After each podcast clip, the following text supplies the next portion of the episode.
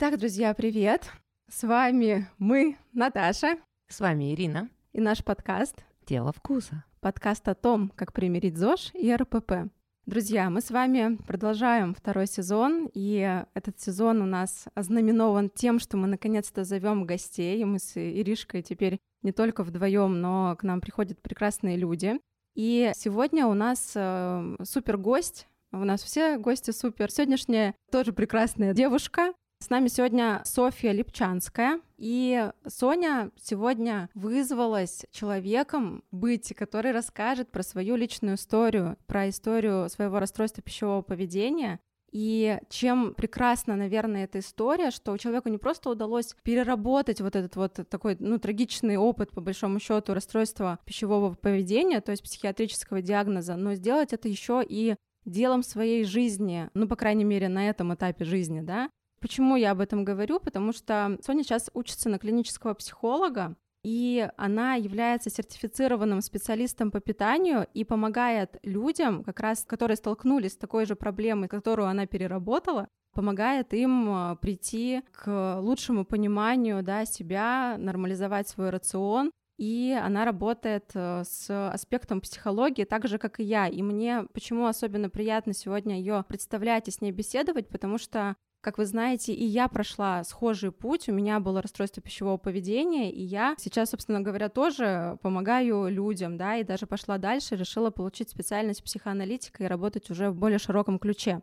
Кстати, нужно тут еще сказать, что Соня блогер, работает моделью, является психологом-нутрициологом. Ну, в общем, тема питания ее всячески захватила. Но хочется начать, конечно, с другого. И почему опять мы начали приглашать гостей, это ваш запрос на самом деле, друзья, потому что вы хотите видеть у нас больше какой-то живости в нашем подкасте. И иногда, наверное, намного проще один раз показать, разобрать какую-то ситуацию и какое-то расстройство на примере, чем об этом теоретически разглагольствовать. Поэтому вот сегодня все из первых рук. Мы постараемся и какой-то теоретический обзор дать, и на практике посмотреть, как это бывает. Соня, я тебе слово предоставляю. Или, может, Иришка хочешь что-нибудь еще сказать сначала? А как мы вообще узнали Соню? То есть, что это не случайный человек, это человек, который нам написал, который тронул мое сердечко. Вот, потом я написала тебе, и ты сказала, да, здорово, отлично, вот. Это человек, который сначала услышал нас, то есть мы донесли какой-то месседж, Соня отреагировала и очень душевно и тепло нам написала. То есть сказала, отлично, у меня идея, возьмите меня к себе. Мы такие, конечно. Так тоже можно написать нам и сказать, что вы хотите, Хочу, допустим, да. выступить да, гостем э, в нашем подкасте. Сонечка, как вообще ты нас услышала, узнала? Да, и что тебя зацепило? Почему тебе захотелось здесь да, быть? Да. То есть я до сих пор удивлена. Так, дорогие слушатели, всех приветствую. А, значит, я узнала о подкасте «Тело вкуса», собственно, просто из Apple подкастов, мне попалось в рекомендациях, и так как там была тема расстройства пищевого поведения, естественно, я люблю узнавать новую информацию, мне было интересно послушать, и меня, наверное, зацепило не только те темы, которые вы затрагиваете, но и в целом ваша энергия, которую вы транслируете. И я подумала, почему бы не написать и не предложить поучаствовать, потому что уверена, что вашим слушателям будет не только интересно, но и полезно услышать историю человека, который также столкнулся с расстройством пищевого поведения. Также я обязательно дам какие-то отдельные советы, рекомендации, которые позволят уже как-то себе помочь, оказать самопомощь. Супер. Вообще отлично. Давай, наверное, начнем. А, я просто знаю, да, ты нам рассказывала о том, что у тебя все началось с анорексии, если я не ошибаюсь, правильно? Да, все верно. Как тебе его диагностировали? Как ты сама поняла вообще? Ну, была ли работа с психиатром, с психологом? Потому что напоминаю всем, что анорексия — это психиатрический диагноз. Самолечением здесь заниматься опасно бывает, потому что это тот диагноз, у которого из всех психических заболеваний самый высокий уровень смертности. Это вообще не шутки, это действительно очень опасная история, потому что индекс массы тела становится настолько критично низким, и все системы организма настолько становятся сенситивными, да, они становятся настолько какими-то, наверное, правильное слово... Хрупкими. Хрупкими, да. Все системы становятся настолько хрупкими, что часто это бывает уже просто несовместимо с жизнью. И поэтому очень важно, чтобы это было диагностировано вовремя, и лечение здесь все-таки должно осуществляться под присмотром врача-психиатра. Вот как это было в твоем случае, Соня? У меня на самом деле очень долгая история. Все началось с 12 лет, и при этом я всегда была стройным ребенком, но у меня начали появляться высыпания. То есть у меня начало акне развиваться, и я старалась избавиться всяческими способами. И я даже не могла подумать, как питание может влиять на состояние моей кожи. Об этом мне начали говорить родители, а в частности бабушка и мама, и запрещать мне есть сладкое, запрещать мне есть какие-то определенные продукты, при этом кормить меня всякими котлетами, пюре. И состояние не менялось, поэтому я была не глупая девочка, я начала изучать информацию и прям резко села на диету. То есть там овсянка на воде, греча отварная, там овощи, и, естественно, колораж понижается да, то есть если ребенок ел 12, 12, 12. Да. На самом деле важная история какая? Все расстройства пищевого поведения чаще всего стартуют именно в этом возрасте, в подростковости, в 12, 14, 15 лет. И причина вот здесь, мне почему очень это интересно, потому что я впервые такое слышу, честно, что вот именно акне приводит к такому пути. Мы знаем, что все РПП, практически все, запускают диеты. И просто тут интересный подход, что Соня не хотела худеть, Соня хотела просто почистить кожу. Вот это удивительно, что с этого началось. Давай, Сонь, дальше. 12, так что да, это частая история. Конечно же, у меня были срывы определенные на шоколад, конфеты, другие сладости, но потом рецепторы, как говорят, очищаются. И я действительно стала придерживаться очень скудного рациона питания, и с каждым днем колораж все уменьшался и уменьшался, и я сама этого не замечала. И здесь как у меня вот это вот дикое желание очистить кожу, при этом, кстати, она очищалась, переросло именно в зацикленность на фигуре, да, в искаженное восприятие тела и, соответственно, потом в анорексию. Я стала смотреть различного рода видео по правильному питанию. А там-то люди взрослые, они не заботятся о коже в принципе, они больше направлены эти видео на похудение, да, на снижение массы тела плюс какие-то идеальные фотографии девушек с рельефным телом. Все это на меня начало влиять, и я перешла сначала там на 1300 килокалорий, потом на 1000 килокалорий, дошла где-то до 800-900, Ниже, в принципе, я, наверное, спускалась, но не было чего-то прям супер критичного. Дело в том, что я очень много тратила энергии. Я занималась спортом, я с детства вообще спортсменкой, легкой атлетикой, танцами, рукопашным боем, и я за счет этого также похудела. То есть у меня был дикий дефицит калорий. Я дошла до 45 килограммов, когда уже родственники начали бить тревогу. Я, в принципе, не замечала. Я считала, что я еще толстая. Когда там уже везде вены торчали, вот эти 6 кубиков, естественно, месячных не было, то есть проблемы с женским здоровьем. И я не обращала на это никакого внимания. И наоборот, вы, наверное, знаете, и тот, кто сталкивался с РПП, понимает, что когда вам говорят, ой, ты так похудела, тебе срочно нужно набирать, у тебя там кожа до кости, служит как подкрепление. То есть ты такой, ага. И вообще у всех девушек, ну в основном девушки страдают анорексией, нет какого-то конца. То есть нет определенной точки Б. Я худею, худею, худею и худею. И я так дошла до 40 килограммов. На минуточку мой рост 175 сантиметров. То есть я высокая девушка. И я настолько себя в это время ненавидела, что у меня там сохранилась буквально одна фотография. Как раз у меня есть в актуальных сторис там вся моя история да, и там прикреплены фотографии, то есть прям истощенного тела, и то это не самый минимум. Угу. Это очень, прямо, знаешь, так классически, стандартно, очень понятно, но мне вот захотелось, знаешь, у тебя узнать, в какой момент, как тебе кажется, вот это вот акцент своего лица сместился на тело и с чем это было связано? Ну, то есть вот ты говоришь о том, что ты смотрела же ради того, чтобы очистить кожу, у тебя процесс очищения кожи произошел. Но да. почему вдруг начало волновать тебя теперь уже и тело? Во-первых, потому что я видела результат, то есть, да, я кожу очистила, но и бонусом, так скажем, получила еще и похудение, то есть мое тело изменилось. И, конечно, еще подкреплением служили различного рода видео, то есть по правильному питанию, похудению. В целом произошла вот такая зацикленность. И я э, вот думаю, именно вот это послужило таким вот переходом из одной проблемы в другую. То есть, э, несмотря на то, что ты говоришь, что похудеть никогда не хотелось, да, изначально. Даже не думала, точнее, об этом. А тут ты увидела, а вот как ты думаешь? Смотри, да, человек обычно, ну, не думает об этом, ну, похудел, и ладно, ну, начинает там есть больше, начинает снова толстеть. Даже не толстеть, а просто увеличивать вес. А как тебе кажется, почему на тебя это так хорошо легло, да? Я не знаю, может быть, кто-то в обществе подкреплял вот это вот желание быть худым. Почему вот желание быть худой возникло вдруг? Почему это стало позитивным подкреплением, что ты начала снижать вес? Ведь могло бы и не понравиться ведь быть худой, да, ну потому что это не всегда, не всем, точнее, нравится.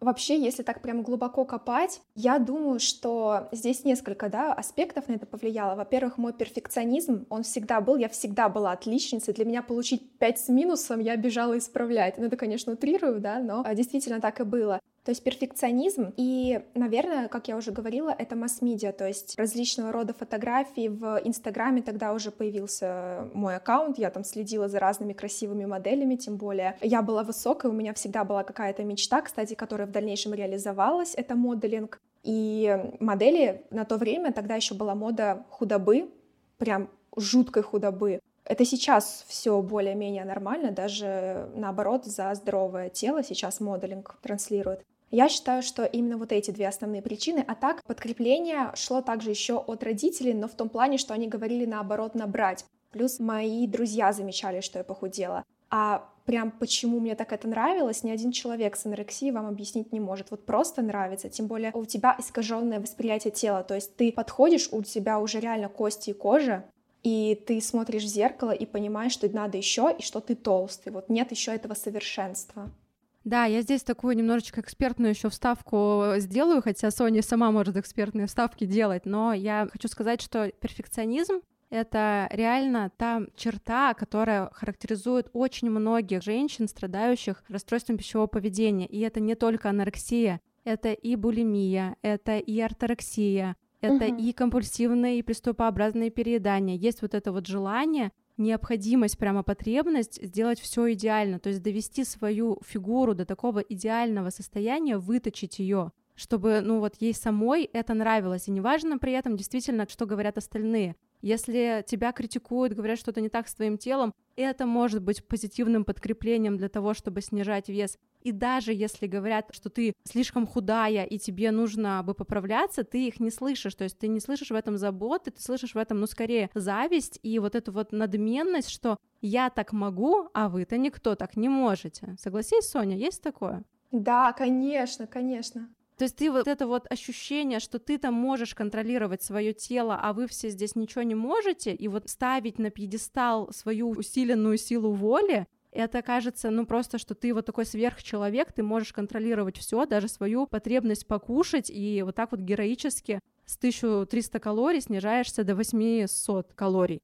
Естественно, вот это вот подкрепление а-ля масс-медиа, Инстаграм, и раньше когда-то, когда я еще худела, были группы ВКонтакте, там 40 килограмм, вот эти вот картинки. Хочешь есть, попей водички, вот девиз анорексички, да-да-да, всякие яблочные диеты. Да, да, да. То есть это все подкрепляет, объединяет. Нам всем очень важно чувствовать какую-то свою причастность к какому-то комьюнити. И вот эта вот анорексия, да, или попытка прийти к вот к этому худому телу, это может выступать очень классным объединяющим фактором, и ты будешь чувствовать себя частью чего-то ну, такого большого, целого, и у тебя нет критичности к этому заболеванию. Вот анорексия чем страшна? Ты не понимаешь, что с тобой что-то не так, и поэтому анорексики очень редко приходят в терапию. Я недавно делала опрос у себя в Телеграме, про что поговорим, там, разные виды расстройств пищевого поведения, и одно из них была анорексия анорексию никто не выбирает, потому что анорексички про э, терапию РПП читают очень редко, потому что критичность к заболеванию очень низкая, им кажется, что все нормально. И это не шутки, когда они смотрят на себя в зеркало и чувствуют себя по-прежнему толстыми. То есть это настолько перевернутое, искаженное восприятие себя, что ты будешь считать себя на самом деле вот, ну как бы в теле, да, еще мне есть куда худеть, mm-hmm. хотя там может быть вообще некуда совершенно худеть.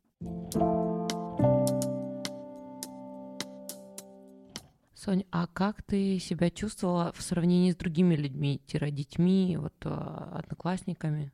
Они тебе казались толстыми? На самом деле в этот момент я очень сильно сравнивала свое тело с другими, и я mm-hmm. чувствовала некое превосходство, что я вот такая худая, у меня есть просвет между ляжками, у других девочек его нет.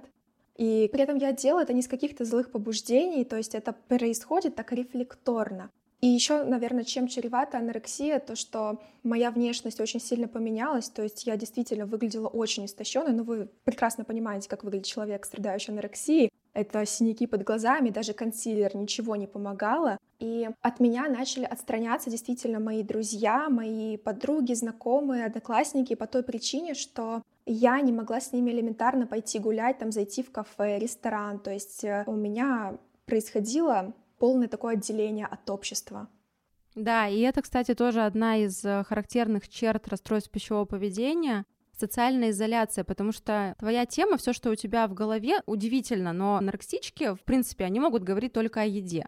То есть вроде как бы э, еда это то, от чего они пытаются максимально отказаться и что пытаются контролировать, но еда, тренировки, тело, фигура, происходит такая зацикленность, и, естественно, людям, которые в этом ничего не понимают, и им это, ну, чуждо, да, они занимаются какими-то другими своими делами, живут свою жизнь, они, естественно, отстраняются, потому что это просто не в их сфере интересов, они не могут это поддержать, ну, они хотят говорить о каких-то других темах да, и это тоже такой важный момент, когда мы говорим о терапии РПП, мы пытаемся вернуть фокус с тела, перенаправить этот фокус на что-то другое, на другие сферы жизни, показать тебе, ну что смотри, как много еще всего есть, а ты зациклился на каком-то одном моменте, да, что связано с телом и с едой. Да-да-да, я бы еще хотела добавить очень важный такой признак расстройства пищевого поведения, особенно он характерен при ограничителях, ну, в принципе, при вот анорексии как раз-таки, когда ты готовишь для других, как будто ты питаешься за счет других. И именно в это время я готовила жирные, калорийные блюда для своих родственников и прям смотрела, как они едят, и думала, как хорошо, что я это не ем, а вот они едят и получают огромное количество калорий. Это различные торты, пирожные, пирожки, всякая выпечка жареная. Я здесь еще, наверное, тоже из личного опыта. Я помню, когда я рассказывала, у меня папа проходил, у него, конечно, анорексии не было, но у него было расстройство пищевого поведения. И он у меня, когда садился на голодовке, у него там были длительные голодовки, на которых он, ну, ничего вообще не ел, пил воду и занимался руминациями, ну, это пережевывание еды, сплевывание ее, снова пережевывание, снова, сп... ну, короче, жесть какая-то. Взрослый мужчина, между прочим, уже был. Ну, вот он садился, допустим, перед Новым годом на эту голодовку, и он начинал планировать рацион для всей семьи, что мы будем есть каждый день в новом году, вот эти вот 10 дней праздников. И там у него были вот такие вот рецепты, Просто это говорит о том, что вот насколько еда становится навязчивой идеей, да, хотя у него было стремление снизить вес, ну, как бы это не только для анорексии свойственно, это просто для людей, которые сидят на каких-либо ограничениях, на диетах. Да, Соня, вообще очень интересно. Я, наверное, хочу дальше у тебя спросить, знаешь о чем? Раз критичность к этому заболеванию очень низкая, и самому человеку очень сложно из этого вот состояния выйти, да, что тебе помогло с ним справиться? Я вот еще вначале тебе спрашивала про психологическую либо психиатрическую помощь, обращалась ты кому-то, или у тебя удалось уникально справиться самой? В этом, я считаю, была моя огромная ошибка, потому что мой опыт расстройства пищевого поведения длился целых пять с половиной лет. И если бы я обратилась к наставнику, который довел бы меня по короткой дорожке, да, за ручку, я бы справилась, вышла, конечно же, быстрее из этого ужасного состояния. А, я справилась сама, но у меня были, так скажем, мотиваторы, которые сподвигли меня. И как раз-таки случилось так, что у меня уже месячных не было три года. Я начала немножечко бить тревогу, а точнее мама меня просто спросила, и мы пошли дружно к гинекологу. И попалась очень хорошая врач, она сказала, что девушка, вот что ты творишь, объяснила мне так-то, так-то, и что тебе нужно срочно что-то менять в своей жизни, тебе нужно срочно набирать, и тебе срочно нужно менять свой рацион.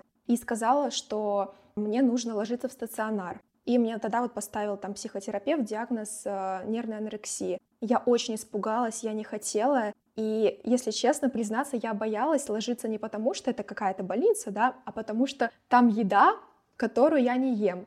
Калорийная, я не знаю, что это. И я уговорила маму, на самом деле, в принципе, я ей благодарна, потому что те методы, которые в России применяют, они не совсем гуманные иногда, и все равно после такого лечения иногда случается откат назад. И я пообещала маме, что, мам, хорошо, я наберу, буду следить за своим рационом, буду набирать, но только не кладите меня в больницу, я вас умоляю. Мама пошла мне навстречу вместе с папой. Мы вели долгий диалог, и я действительно взялась. Было очень тяжело. Я удалила приложение для подсчета калорий. Вот это все знают, да, это зелененькое.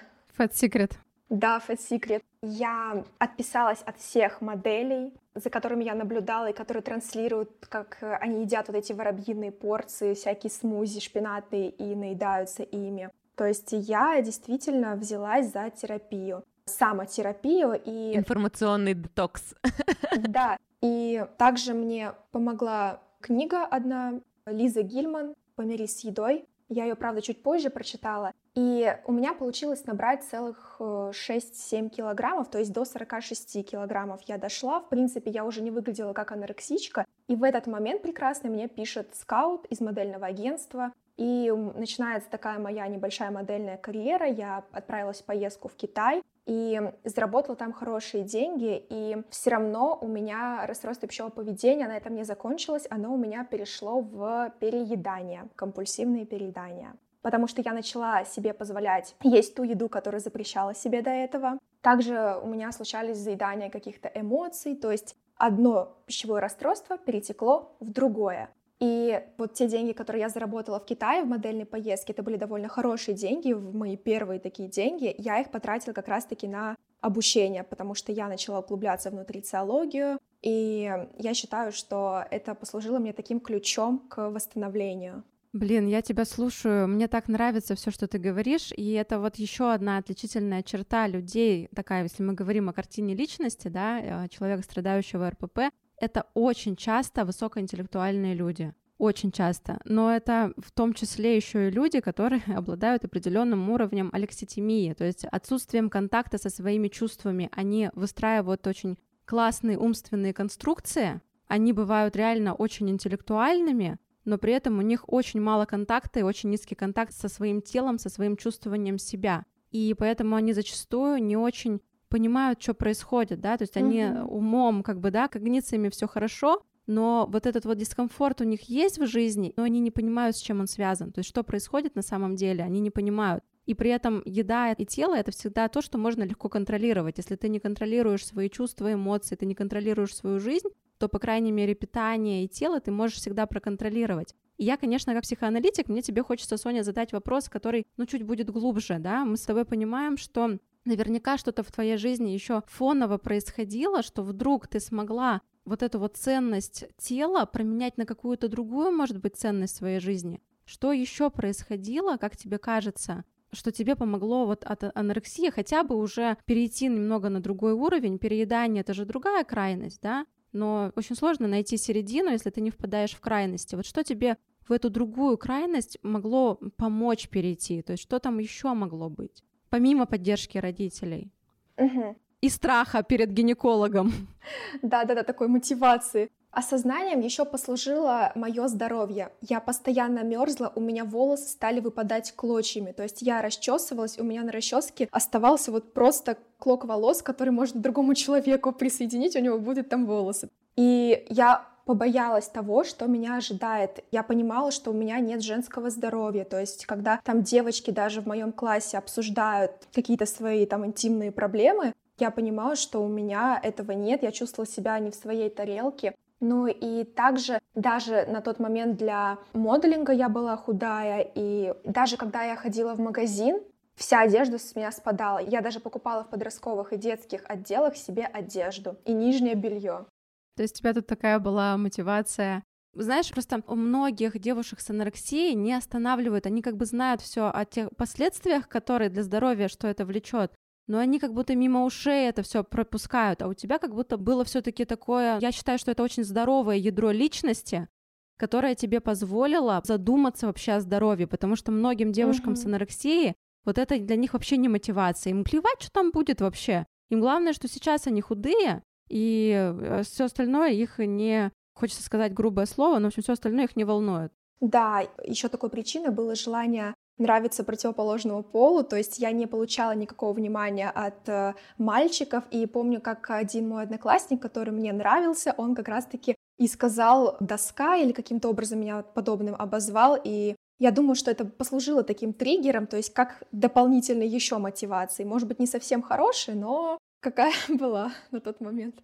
Вот мы говорим, да, про что критика это плохо, а вот иногда реально она помогает. Да, да. На самом деле неплохо, я считаю, потому что ты можешь еще раз пересмотреть себя другими глазами и сказать, я согласен, или такой, да нет, они не правы. То есть да, ты каждый да. раз подвергаешь критике сам себя, то есть как философии мышления, да, как философии науки. То есть тебе нужно еще раз пересмотреть законы научные, и решить, да, действительно это так или нет. Поэтому это умничка. И вот про что мы говорили в прошлых подкастах, что нравится женщинам — это худоба. Вот я не знаю, почему этот тренд болезненный, мы все ему в том или иной мере подвержены. А нравится мужчинам — это объемы.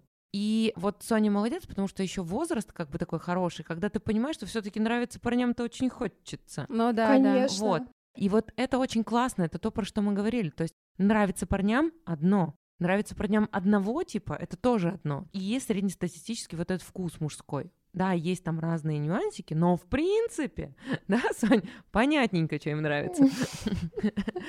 Я еще подумала, что волосы мотивируют. Я просто вспомнила сразу, когда Соня говорила про волосы, это про твою историю с сожжением волос и тебе пришлось обрезать волосы, что как так хотелось пышную шевелюру, что там ну, это была мотивация да, ее да, отращивать, да, да. Наверное, это культы бабушкины, может быть и нет, потому что бабушка же всегда говорила, что типа волосы это защита, их нужно в косе носить, и это защита. Не знаю, это бабуленька так сказала, или это Я бессознательное. такое тоже слышала, всякие Да, энергопрактики да, такое да, да, говорят. да. Ну, в общем, я не особо в это верю, но в том ощущении действительно некомфортно. Мы с тобой закончили о том, что ты пошла в другую крайность, и я сейчас сразу хочу сказать, я не помню, уже сказала я об этом или нет, но, в общем, часто РПП перетекает анорексия в булимию и обратно. И очень понятно, почему у тебя анорексия перетекла в компульсивное переедание, потому что когда ты перестаешь в какой-то момент заниматься демонизацией еды, И контролем. а именно это и произошло, да, ты спустила контроль, э, убрала эту демонизацию, ты ушла в другую, в противоположную крайность. И я вот здесь хочу сказать, что у меня многие девочки, которые приходят с орторексией, либо с анорексией, с какими-то ограничительными историями, они очень э, часто боятся, и не зря этого боятся, уйти вот в эту вот другую крайность. Здесь хочется сказать, что это нормально. Ну, вы не сможете найти эту середину, пока вы не попробуете разные крайности. И здесь вот сейчас Соня, наверное, расскажет про свой опыт вот этого ухода в эту крайность. Да, это было просто на самом деле ужасное время, и это носит такой термин, как накопленный голод. Даже если я сейчас скажу, вот попробуйте не представлять сейчас ни в коем случае там шоколадный торт с арахисом и карамелью сверху, и вы сейчас сто процентов его представили, потому что я вам описала. Также здесь, когда вы реально находитесь в таком заключении, ваше основное желание — это сбежать оттуда. Вот вы себе позволяете то, что вы запрещали. И начинаются вот эти срывы переедания. Причем вы находитесь в таком состоянии транса, то есть вы не осознаете, что вы сейчас употребляете огромное количество пищи. И также мне хотелось бы здесь такую ремарку вставить по поводу того, что, естественно, переедания бывают самые разные. Во-первых, они бывают объективные и субъективные, да, то есть субъективные — это когда мы, к примеру, едим не один эклер после основного приема пищи, а там два или три. А объективно это когда мы прям за раз можем съесть 2-3 полноценных приема пищи. И есть компенсаторные переедания, есть нет. То есть э, у меня было больше как компенсаторные, но так сложилось, что по своей физиологии я не могла вызывать рвоту, поэтому мне нужно было искать какие-то другие обходные пути. И э, это тоже своего рода булимия, спортивная булимия, то есть я отрабатывала там 10-15 километров могла бежать, также там в зал ходить, обязательно ограничивала себя на следующий день, пила различные сорбенты, ферменты. Ну, в общем-то, тогда у тебя реально была булимия, Да, да, булимия, булимия. Потому что переедания, как правило, они же не являются отдельным психиатрическим диагнозом, ну, я имею в виду именно приступообразные вот эти переедания. Мгм, потому что нет компенсаторных последствий обычно. Да, да, да, да. А здесь у тебя раз компенсаторика есть, то это прямо булимия. Ну, то есть ты тогда пошла по стандартной схеме. Просто у тебя ощущением была не рвота. Просто многие думают, что булимия это когда только рвота. Нет, булимия это когда есть какая-либо компенсаторика, то есть ты либо отрабатываешь еду тренировками, либо ты, не знаю, очистительные процедуры какие-то используешь там клизмы, или ты пьешь там вот слабительные, что только не делают на самом деле. Руминации те же самые, пережевывание еды, сглатывание там. Да, да, да. На следующий день ешь меньше, естественно, там диеты, детоксы. Ну да, здравствуйте. Все, о чем мы говорили уже с Иришкой. Картина ясна. Такое было, да? Что тебе с этим этапом помогло справиться, да? Что тебе помогло вот от нервной булимии уже на этот раз избавиться? Во-первых, я понимала, что не умею и не понимаю, как выражать свои эмоции. И часто у меня начиналось все, вот эти все процессы с заедания каких-то эмоций. Мне грустно, заедаю и начинается по принципу снежного кома. Раз я уже это попробовала, нарушила какое-то свое правило, терять нечего, все доедаем до последнего. Мне помогла также литература, вот, о которой я как раз-таки уже говорила, вот это Лиза Гильман «Помирись с едой», книга замечательная. Еще есть такая известная книга у Светланы Бронниковой. Не скажу, что она мне помогла, но какие-то определенные практики я оттуда вывела. Плюс э, я сама также разработала свою стратегию и пользовалась э, некими информационными ресурсами, проходила курсы, например, вот полушарие интроверта, такой есть курс психологический, то есть э, я вкладывала свое обучение. Ну и, наверное, здесь э, после таких жестких ограничений, как ты уже тоже сказала, в 90% случаях перетекает в переедание. Это еще называется страшный голод. Это нужно пережить и научиться контактировать со своим телом и соединить, так скажем, голову с желудком. Что случилось в этот момент с твоим образом тела? Вот смотри, наверняка же начало изменяться тело, ты начала переедать, и у тебя наверняка появились по сравнению с анорексией, да, как бы лишние килограммы. Я сейчас показала так кавычки, потому что на самом деле они, конечно, никакие не лишние, угу. но тем не менее девушкам очень сложно принимать как раз свое вот это вот изменяющееся тело, да. И что тебе здесь помогло вот это изменяющееся тело принять? Здесь э, вот на самом деле не было такой критичной ситуации, потому что я была очень худая, и даже вот эти все компенсаторные последствия, они особо не сказывались на теле. Безусловно, были отеки, были лишние килограммы. Я в сумме набрала где-то 6-7 килограммов, но это как итог оказался мой здоровый, в принципе, вес, даже еще пару килограммов нужно было донабрать. Здесь еще также мне мое модельное агентство говорило, что мне необходимо набрать, потому что ты очень худая, меня реально заказчики не брали, потому что у меня бедра были 83 сантиметра, то есть есть э, нужно было набирать хотя бы до 86. Поэтому я думаю, что я еще и переедала. То есть как бы это не сказала бы, что сложилось таким негативным каким-то образом. Наоборот, да, я даже как-то, ну не то что радовалась, Конечно, мне было очень плохо, это чувство вины бесконечно, зачем я так сделала, начинаешь себя корить, это чувство тяжести, безусловно. И самое главное, вот здесь еще разомкнуть кольцо, вот это вот переедание и очищение, потому что пока ты его не разомкнешь, твой мозг будет думать, что все ок, я могу есть в огромных количествах и даже еще и не набирать, к примеру, так много. Поэтому здесь вот э, у меня не было прям такой жесткой дисморфии тела, потому что мне это было необходимо, плюс я понимала головой, что мне надо вернуть женское здоровье. Супер. Вот эм, здесь я бы, наверное, сказала о двух моментах. Первое — это ту роль, которую в том числе Ирина выполняет, когда она нормализует образ тела девушек, когда к тебе приходят, и ты говоришь, да с тобой все нормально, ты там красотка, все хорошо, с тобой уже все хорошо. Вот эту функцию для тебя выполняло модельное агентство.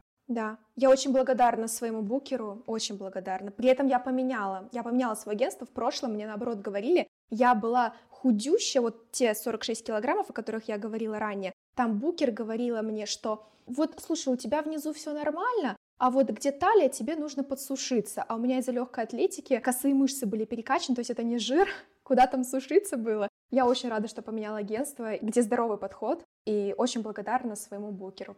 Да, я тут свои пять копеечек вставлю в поддержку Сони. Почему я говорю, что мне нравятся модели? Раз у меня много моделей, и их агент ходит, они всегда приходят с четкой задачей. То есть они говорят похудеть, а то, что мне сказали, нужно бедра добавить. То есть при том, что очень субтильные, очень маленькие девчонки, они наоборот приходят, нам надо добавить в этом объеме, потому что модель должна входить четко в размерный ряд одежды. Если mm-hmm. ты будешь меньше, во-первых, одежда не будет опять же сидеть, которая делается, а она не делается на супер микро маленьких.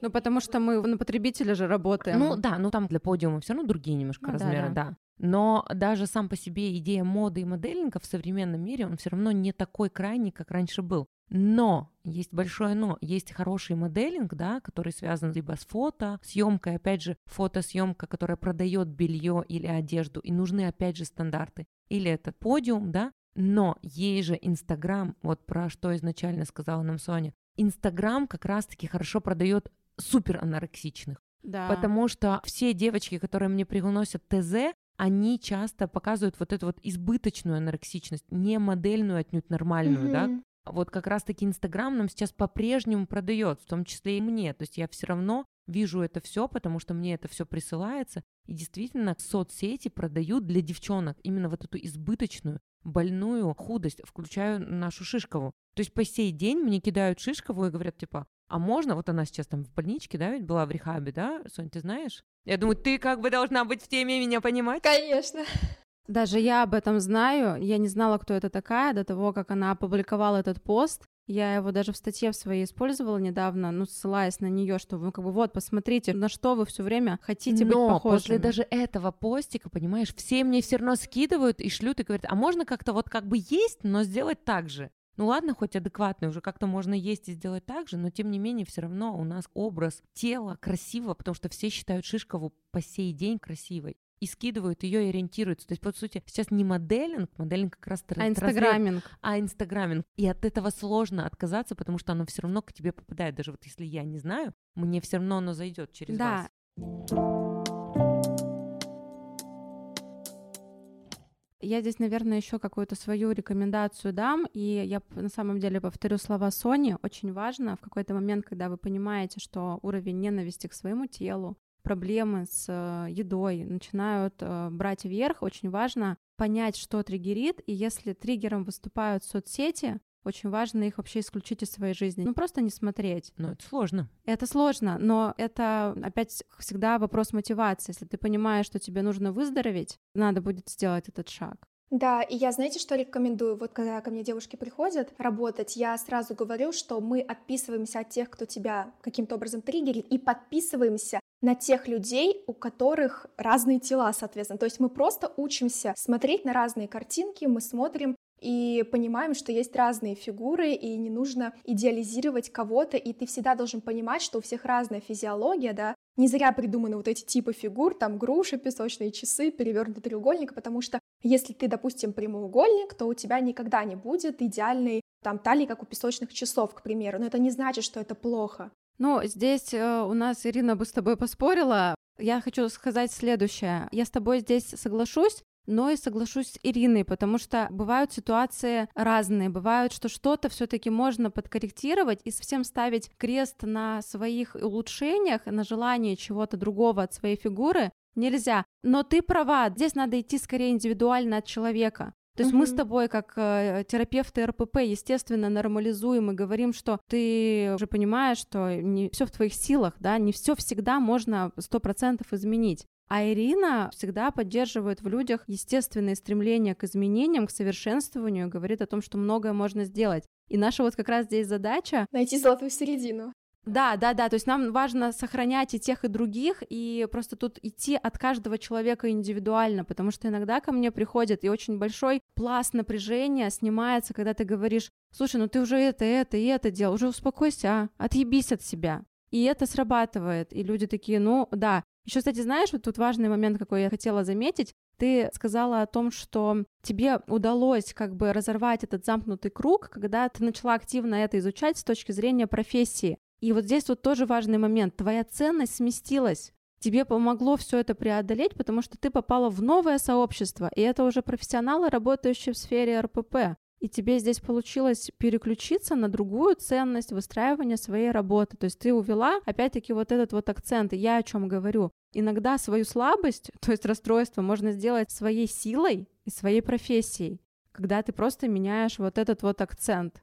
Да, конечно. Тем более ты все это пережил, да, то есть ощутил на своей шкуре, и ты можешь глубоко войти в положение того человека, с которым работаешь, которому помогаешь, и это правда очень ценно. Очень ценно. Мы тогда орторексии, к сожалению, не добрались, хотя это то заболевание, которое мне очень интересно изучать, потому что это то, что было у меня, и я с этим а, работаю, наверное, наиболее эффективно. Все совсем, что касается ограничительных вот этих вот историй. Но мы, видимо, доберемся до этого в следующий раз. А я тебе еще, знаешь, какой вопрос задам? Вот что бы ты, наверное, посоветовала девушкам, которые сталкиваются с теми проблемами, с которыми столкнулась ты? Вот это вот чередование анорексия с булимией. Что бы ты сказала? Я, наверное, скажу такую очевидную вещь, но очень важную, как говорят, повторение мать учения. Если вы у себя заметили определенные признаки РПП, если действительно это портит качество вашей жизни, то мало просто понимания и осознания. Безусловно, это уже 50% успеха, как говорят, но важно действительно найти того человека,